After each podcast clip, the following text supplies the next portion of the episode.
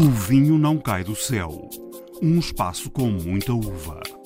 Olá, bem-vindos à primeira edição de O Vinho Não Cai do Céu. Nas próximas semanas, por aqui, vamos falar de vinhos e de tudo à volta. Entrevistas com enólogos, produtores, reportagens em quintas e herdades, sugestões de harmonizações entre vinho e comida e também vinho e música. Um espaço que pode ser ouvido aqui no Portugal em Direto, na Antena 1, e também versão podcast, versão bem mais alargada em RTP Play. Nesta edição, temos para ouvir uma entrevista com o professor Virgílio Loureiro, nome incontornável da história do vinho em Portugal e um dos autores do livro polémico e algo revolucionário Vinho Sentido, e também fazemos uma visita à quinta do Monte Doiro. Os mágicos. A palavra aos produtores e enólogos que nos levam ao céu. Estamos a poucos quilómetros de Lisboa, na Quinta do Monte Doiro, perto de Alenquer, local com um pôr do sol que deixa toda a quinta em tons dourados, um espetáculo tão digno de se ver que muitas vezes leva a pequenas pausas no trabalho da adega só para toda a gente poder, durante alguns minutos, ver o pôr do sol. A quinta foi criada nos anos 80 por José Bento Santos, mas só em 1997 produziu o primeiro vinho. Aqui a casta Cirá é rainha e senhora das vinhas e é na adega que encontramos Graça Gonçalves, atual enóloga da quinta, em tempo de vindima para já, sem problemas. Está a correr eh, bem, começamos no dia 22 de agosto com os brancos maravilhosos, a uva tem estado magnífica. Agora, bom, apanhou alguma chuva, agora daqui para a frente é outra etapa. Eu hoje estive na vinha, mais o meu colega João, estivemos a dar uma grande volta, está tudo ainda tranquilo, vamos esperar que tudo corra bem não é? Eh, daqui para a frente. Mas esta chuva caiu forte agora nos últimos dias, atrapalha um bocadinho os planos em termos de estudo da uva? Já estamos parados, estivemos parados, não é? Agora tivemos que deixar passar eh, a chuva. Uh, a uva não absorveu muita água, o que é bom, pronto, isso nota-se na, na prova. E agora vamos esperar que o calor faça o resto, faça o trabalho dele e o ciclo continue pronto, esperamos que não, que não tenha estragado muito. Daquilo que eu vi, não estragou muito. Em termos de, do uva tinta, a Cirá continua a ser a vossa casta rainha? Sim, sim, sim, sim, é a nossa casta rainha, sim. Não vão apostar em nada de novo, com, com castas novas, que esteja a ser pensado para este ano? Uh, não posso falar sobre isso. Mas acho que acho que não. Quando, quando for para para sair, nós, nós avisaremos. Da adega com Graça Gonçalves, saltamos para a sala de provas, espaço amplo e cheio de marcas da história desta quinta. José Bento dos Santos, o fundador da quinta, aproveita para mostrar, com a ajuda da música de Paganini, as diferenças de complexidade entre algumas referências da marca Montedouro. Fala-se da complexidade de um vinho e é um tema interessante para perceber e vamos explicá-lo comparando vinhos com música. Em primeiro lugar, temos o Capricho, número 24 de Paganini.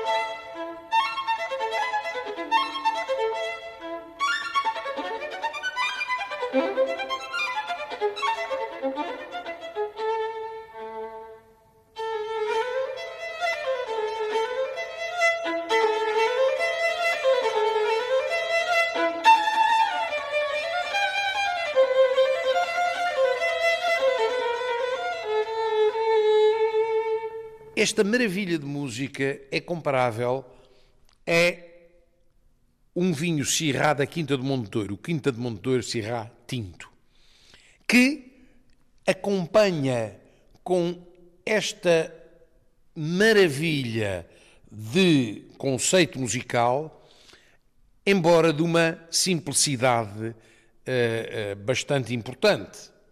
A seguir, usando exatamente as mesmas notas e usando exatamente a mesma casta, temos o Quinta do Monte Douro Reserva 2017.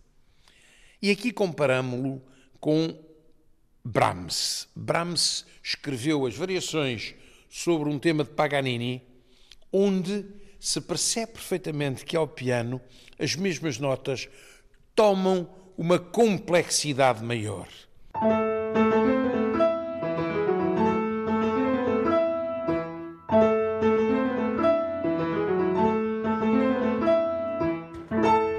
Dá-nos mais prazer a ouvir.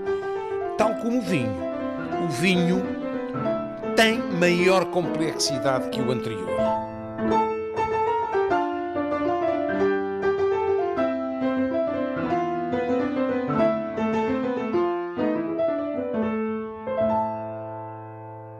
Mas podemos ainda aumentar a complexidade se formos provar um reserva mais antigo, 2013, que já evoluiu na garrafa. E para comparar, que melhor podemos fazer que ir a Rachmaninoff e ouvir também o seu concerto para piano e orquestra sobre um tema de Paganini.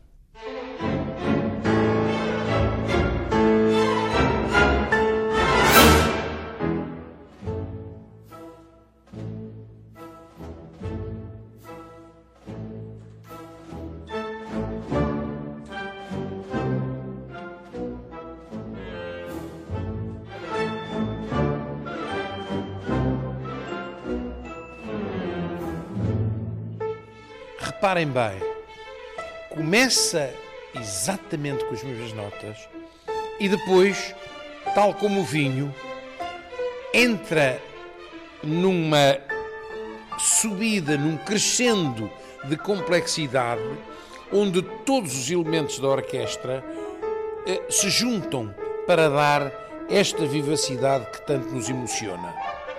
Exatamente como no vinho. O vinho com a sua idade e com a mesma casta Syrah, tem uma complexidade quase extrema.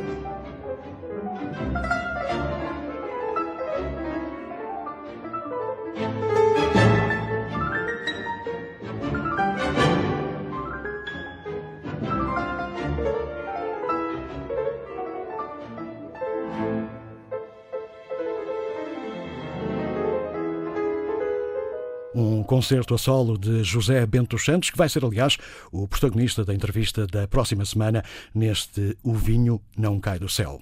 Para o fecho, uma conversa com Virgílio Loureiro. Já foi enólogo de várias quintas, é um nome incontornável na história do vinho em Portugal, é também um dos autores do livro Vinho Sentido, que traz uma proposta revolucionária na arte de bem provar o vinho. E é precisamente por este livro que começa a conversa.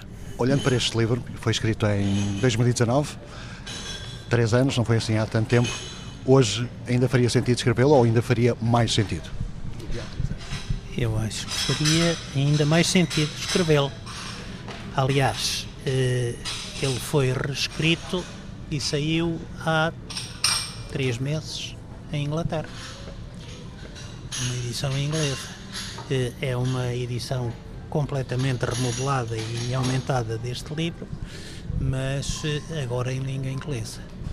Porque depois de eu e o meu colega Malfeito Ferreira termos ouvido eh, comentários e feedbacks de muitos colegas, eh, entendemos que fazia sentido eh, tentar divulgar os nossos pontos de vista a respeito da prova de vinho. E o feedback que temos tido só nos deixa cheios de orgulho.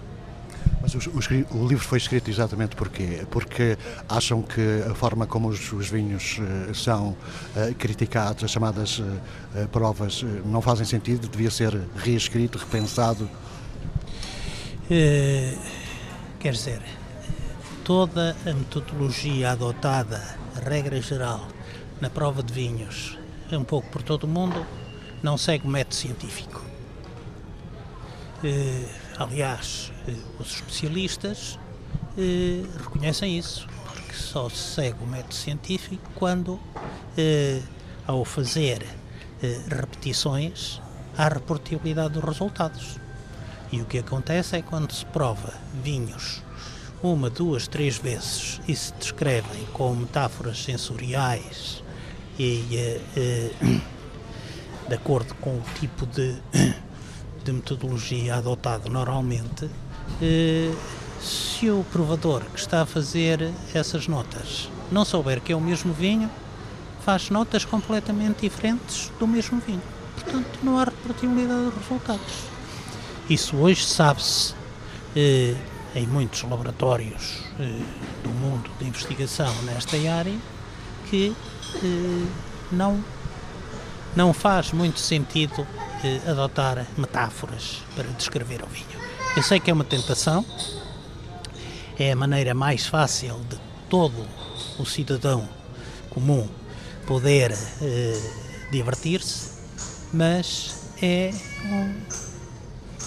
um, um falso deslumbramento, porque as pessoas descrevem as coisas sem ter a, a, a certeza, sem ter consciência de que estão eh, a incorrer em erros eh, graves, porque se repetirem não conseguem fazer da mesma maneira, descrever da mesma maneira.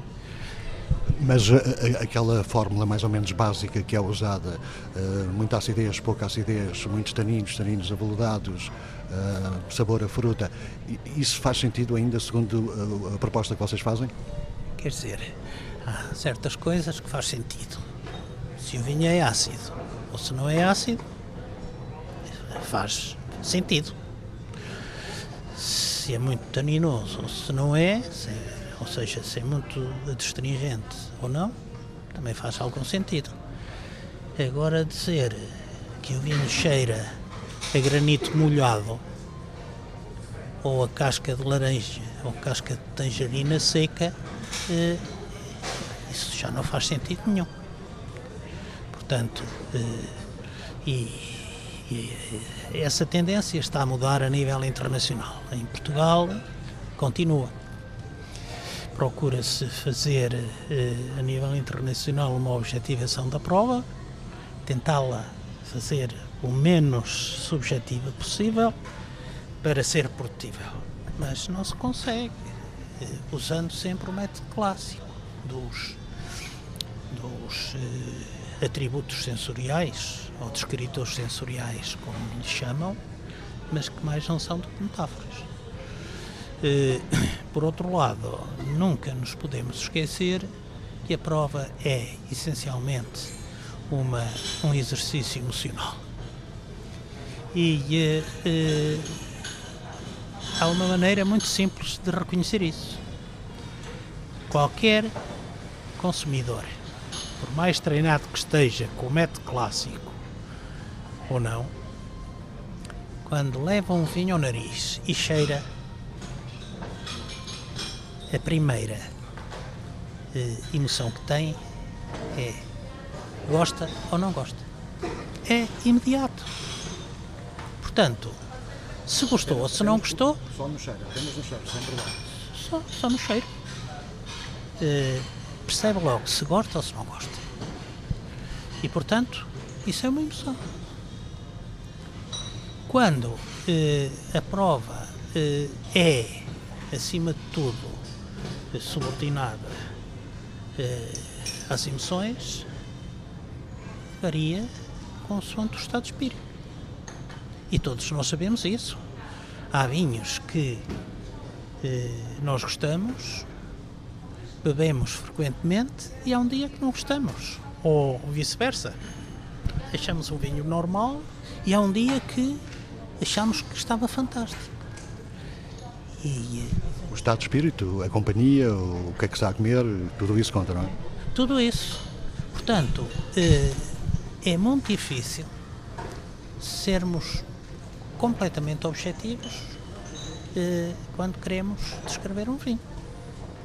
Além de que a descrição e, mais do que isso, a pontuação eh, é muito fruto das preferências de quem prova. Eu, por exemplo, eh, tive uma vez uma aluna que numa aula minha me fez um comentário muito engraçado. O professor só gosta de vinhos que mais ninguém gosta. E ela disse tudo. Ela estava a iniciar-se, era uh, uma entusiasta do vinho, mas estava no princípio. Portanto, ela gostava do básico, do fácil, do eh, vistoso. Mas o processo da prova e dos gostos e das preferências é evolutivo. E acontece com o vinho o que acontece com a música, ou o que acontece com a pintura, ou acontece com a arte em geral. Quer dizer, ninguém que eh, nunca tenha dado atenção à música, gosta de Stravinsky a primeira vez que ouve. Mas gosta, se calhar, de Elton John. Portanto, tudo tem um processo de evolutivo. Aliás, há até um, um investigador eh, de Cambridge que diz quando uma pessoa não gosta, tem que insistir dez vezes até gostar. E, e, portanto, tudo isto é muito subjetivo.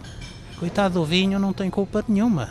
Eh, quando nós estamos a julgá-lo, eh, o, o vinho está dependente do ambiente, do estado de espírito, da companhia, de tudo. E pode ser mais ou menos eh, reconhecido.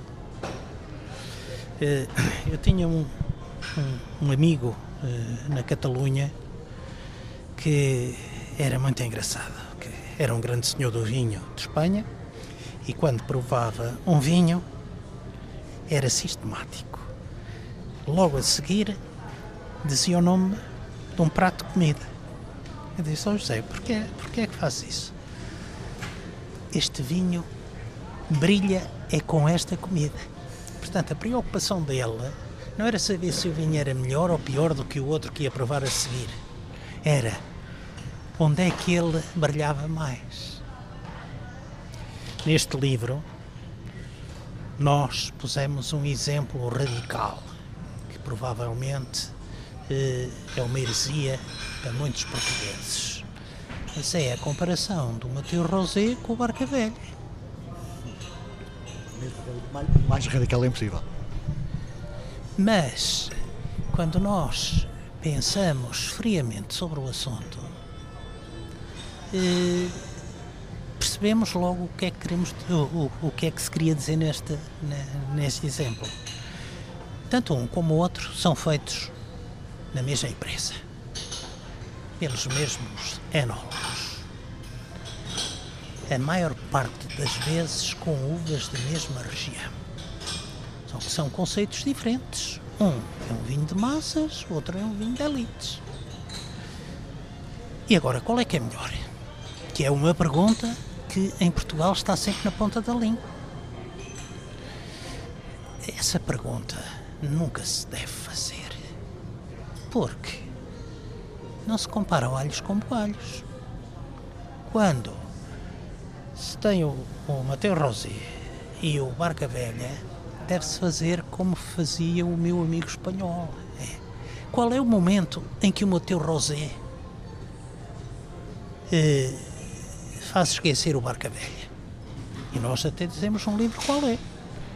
É uma tarde tórrida de, de, de, de verão à frente do mar com 35 graus na esplanada. quem é que é o, o consumidor sensato que manda vir um barca velha nessas condições? Mas também pode acontecer, imagino eu, numa refeição mais, com mais, com mais, mais sólida, alguém que experimenta os dois e acaba por gostar mais do, do Mateus, não? Ah, eu, não tenho dúvidas. Eu conheço muita gente dessa, principalmente americanos, eh, andaram em cursos comigo já há quase 40 anos, e que dizem, oh Virgílio, eu em Portugal vejo tanto, tantos portugueses a dizer mal do Mateus Rosé, é o vinho português que eu mais gosto. E tem eh, tanta legitimidade para dizer isso como qualquer um. É aquilo que ele gosta, são as preferências. Portanto, eh, eu acho que isto que mostra bem o caricato que é atribuir pontuações. Mas se nós virmos em Portugal, algum vinho rosado com açúcar e gás tem mais que 16 pontos em Portugal. Não, até porque, olhando um bocadinho para, para os rosés, os rosés ainda são vistos com um bocadinho como vinho de segunda categoria, quando isso de facto já não acontece, já há grandes rosés, digo eu. Pois, são vistos como vinhos de segunda categoria, isso, ou de terceira. Mas, se as pessoas conhecessem a história do vinho, a cultura do vinho, se calhar pensavam duas vezes. Porque durante sete, oito, nove séculos, o vinho que se bebia em toda a Europa da cristandade era pouco mais que rosé, podia ser palhete, mas era esse, que era o sangue de Cristo. Vinho tinto não havia. E em dia de festas bebia-se branco. Ora bem, quando se conhece a história, a atitude é outra. Infelizmente em Portugal há pouca gente que se dê ao trabalho ou, ou ao gosto de conhecer a história do vinho. Porque a seguir à indústria da cerâmica, da olaria, é talvez a indústria mais antiga que existe. Tem quase 10 mil anos. E portanto tem uma história longuíssima que, quando se entende, percebe-se muita coisa. Aliás, o francês que inventou o Casal Garcia e o Mateu Rosé sabia perfeitamente que o vinho ia fazer sucesso. Porquê? Porque quando se prova um vinho com um tiquinho de gás e adocicado, desde que se não seja entendido, toda a gente gosta. Até um índio da Amazónia. Já vamos falar um pouco sobre a, falta de, de, estudos que existe sobre o vinho em Portugal, mas voltando um bocadinho ao livro, de uma forma simples, segundo o que vocês defendem aqui, como é que se faria a descrição de um vinho sem pontuação? Como é que seria a fórmula ideal? Existe? Vocês propõem isso? Nós propomos até. Eh, eh, bom, damos um exemplo de uma descrição de um vinho eh, pelo nosso método que ao fim e ao cabo é muito simples e normalmente até é quase consensual entre as pessoas. Que é quando se olha para o vinho, só pela cor, eh, uma pessoa já está a ser eh, influenciada. Porque tem na cabeça eh, paradigmas de cor para os vinhos. Quer dizer, um branco, se for quase castanho, coitado do vinho, por melhor que seja, já não leva mais 15. Já está logo condenado. Mas se nós não ligarmos à cor, e há várias maneiras, eu, por exemplo, num copo transparente, não liga à cor.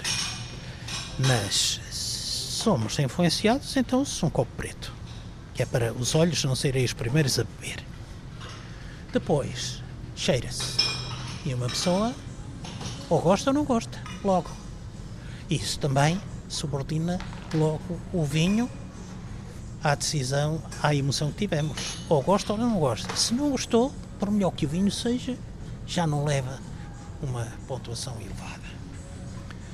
E depois, eh, se nós tivermos o hábito de pensar que depois de cheirarmos, imaginarmos como é que o vinho vai ser na boca, ou seja, criar uma expectativa, mais uma emoção, eh, então aí as coisas mudam de figura completamente. Eh, que é uma pessoa quando cheira e gosta do cheiro, por exemplo, se for um moscatel para um cidadão comum, gosta do cheiro e um, um branco tem que ser sempre muito frutado ou muito floral para impressionar logo à primeira impressão. Mas se imaginar como é que esse vinho vai ser na boca, cria logo uma expectativa. E, e se gostou do cheiro, a expectativa para a boca é alta. Quando mete na boca, normalmente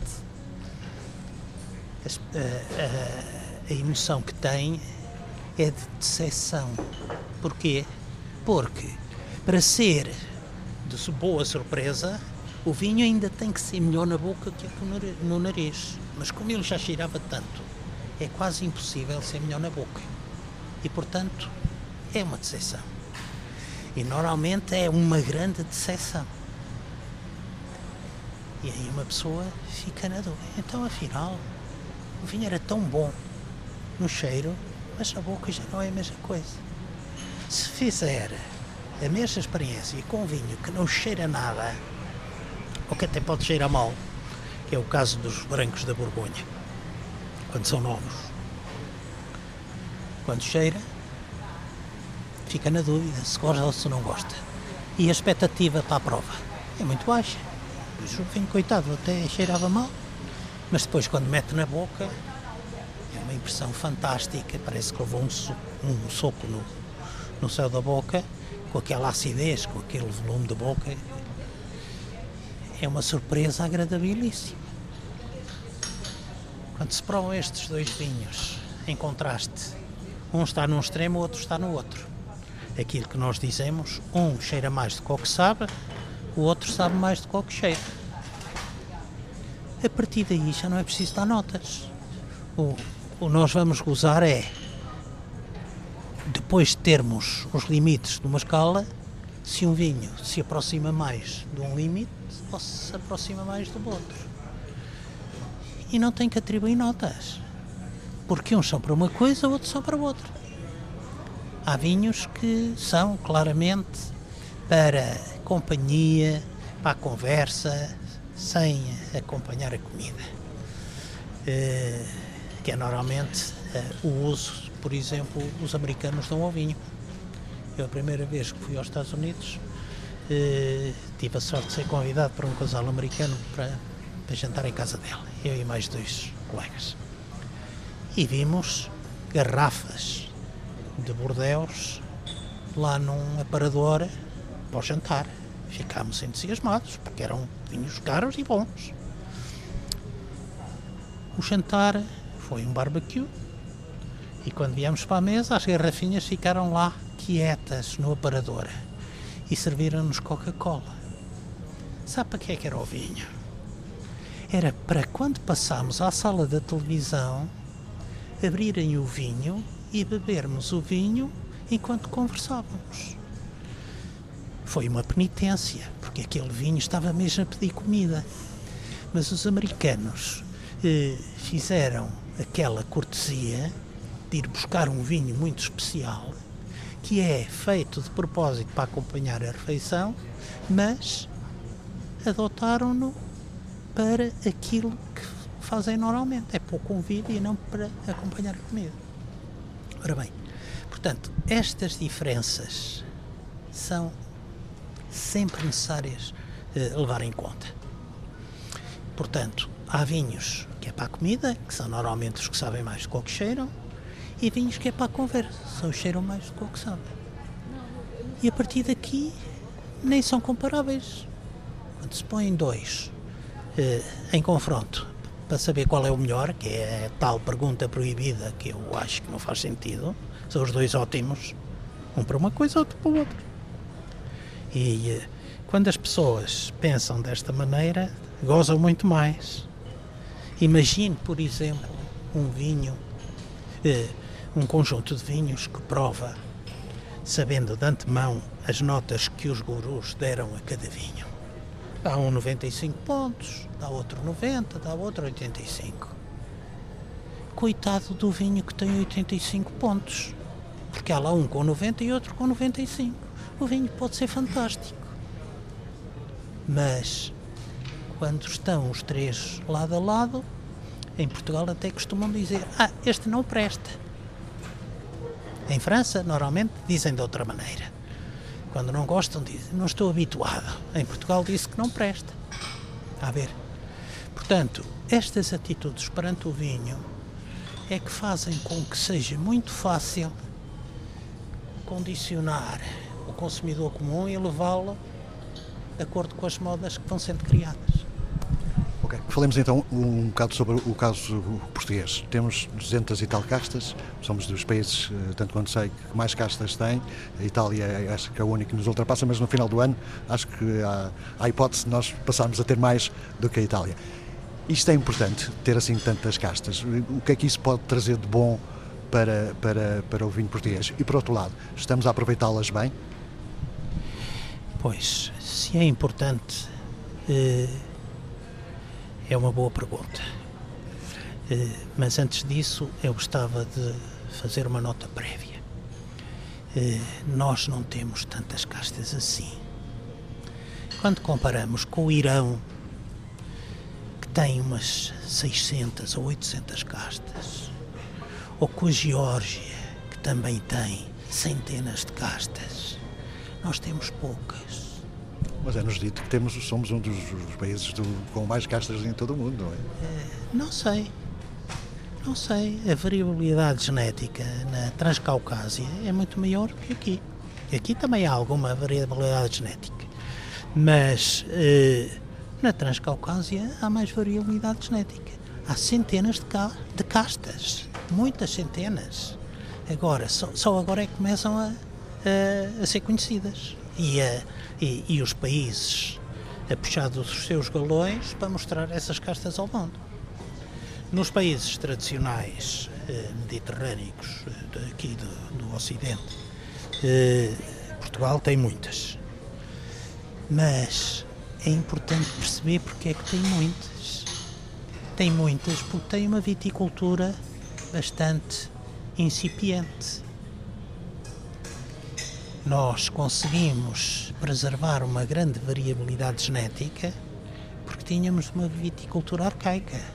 Porque é que os franceses, os italianos, os espanhóis têm muito menos castas do que nós? Porque começaram a pôr de lado uma série delas que não eram tão convenientes para eh, a produção. Em Portugal, eh, de facto, temos muitas, mas fazemos pouco uso delas. Essa é que é a situação caricata. Eu lembro-me daqui já há muitos anos, talvez há 20 anos, o, o ICEP, penso que ainda era o ICEP, fez uma campanha, por sinal, muito, muito original, a falar, a apelar à originalidade das castas portuguesas. E, eh, e era esse o caráter distintivo dos vinhos portugueses. Mas depois, quando se criam vinhos de tantas castas que eram descritas, não havia, porque eram sempre mes as mesmas castas. E hoje são quase sempre as mesmas castas. Por exemplo, vamos ao Dão, toda a gente fala em cruzada em brancos e Toriga Nacional em tintos. Eu aqui há pouco tempo andei para lá a fazer vinhos de, de cercial branco, de bical, de tinta pinheira. Foi quase uma heresia, porque devia ser encruzado ou Toriga Nacional. Se nós temos tantas castas, e de facto temos muitas, devíamos aproveitá-las. Agora aos poucos já começa Pois era isso que eu ia perguntar. Não há um pouco essa tendência agora nos últimos anos de começar a recuperar algumas castas portuguesas e abandonar as estrangeiras, como aconteceu durante muitos anos? Agora aos poucos, como eu dizia, já começa a haver essa sensibilidade. Mas se for aqui, à prateleira do supermercado, diga-me quantas eh, vinhos lá estão com essas castas exóticas. Quer dizer, é sempre a exceção e não a regra. Por exemplo, na Beira Interior, que é uma região que eu conheço bem, há quatro castas fantásticas que dão identidade àquela região. Duas brancas e duas tintas. Nas brancas é a Síria, que é o roupeiro do Alentejo, e a Fonte Cal. E as tintas é o Rufete e é o Marufo, ou Morisco. Só agora é que começa a haver alguns vinhos desses. São vinhos excelentes. Mas as garrafas são pouco mais que centenas ou poucos milhares de garrafas de produtores clarividentes que defendem, que têm autoestima, que defendem a, a tradição da região e que estão a fazer isso. Mas a maior parte das plantas das, das novas vinhas estão a ter castas francesas. É o Syrah, é o, o Chardonnay, é o Cabernet, eh, é o Alicante Loucher, eh, que são castas que descaracterizam completamente uma tradição centenária de vinhos de uma região. Eh, e, portanto, temos muitas, uma grande variedade de castas, mas fazemos pouco uso delas. Falou em vinhas, agora há uma grande discussão à volta de toda a gente tem, produz uh, vinhas velhas. Uh, e depois há quem diga que de facto as vinhas não são tão velhas como isso, ou seja, há algum engano uh, para o consumidor. Isso é, é, verdade? Será que estamos mesmo a beber de vinhas velhas, mesmo velhas? O que, e, e além disso, o que é que é mesmo velho, não é? 30, 40, 50, 60? Claro, essa aí é, é uma discussão que está para durar, porque hoje eh, faz-se apelo às vinhas velhas, ou vinhas centenárias, ou vinhas antigas, porque sabe-se que isso é um atributo que acrescenta valor ao vinho. E, portanto, podem-se pedir mais uns cêntimos ou mais uns euros por garrafa. Portanto, quem não tem as vinhas com 90 anos diz que é velha a que tem 20. Eh, quer dizer, eh, eu nesse aspecto acho que tem que haver bom senso. E o bom senso não sei se é eh, através de legislação restritiva que só pode ser eficaz se houver um batalhão de fiscais a controlar eh, a origem de todos os vinhos. Portanto, não sei se deve ser assim. Agora, eh, as vinhas velhas eh, são um património do país. Eu, por acaso, conheço muitas em algumas zonas, principalmente nas zonas de viticultura menos desenvolvida caso de Trás-os-Montes, caso da Beira Interior, eh, pouco mais.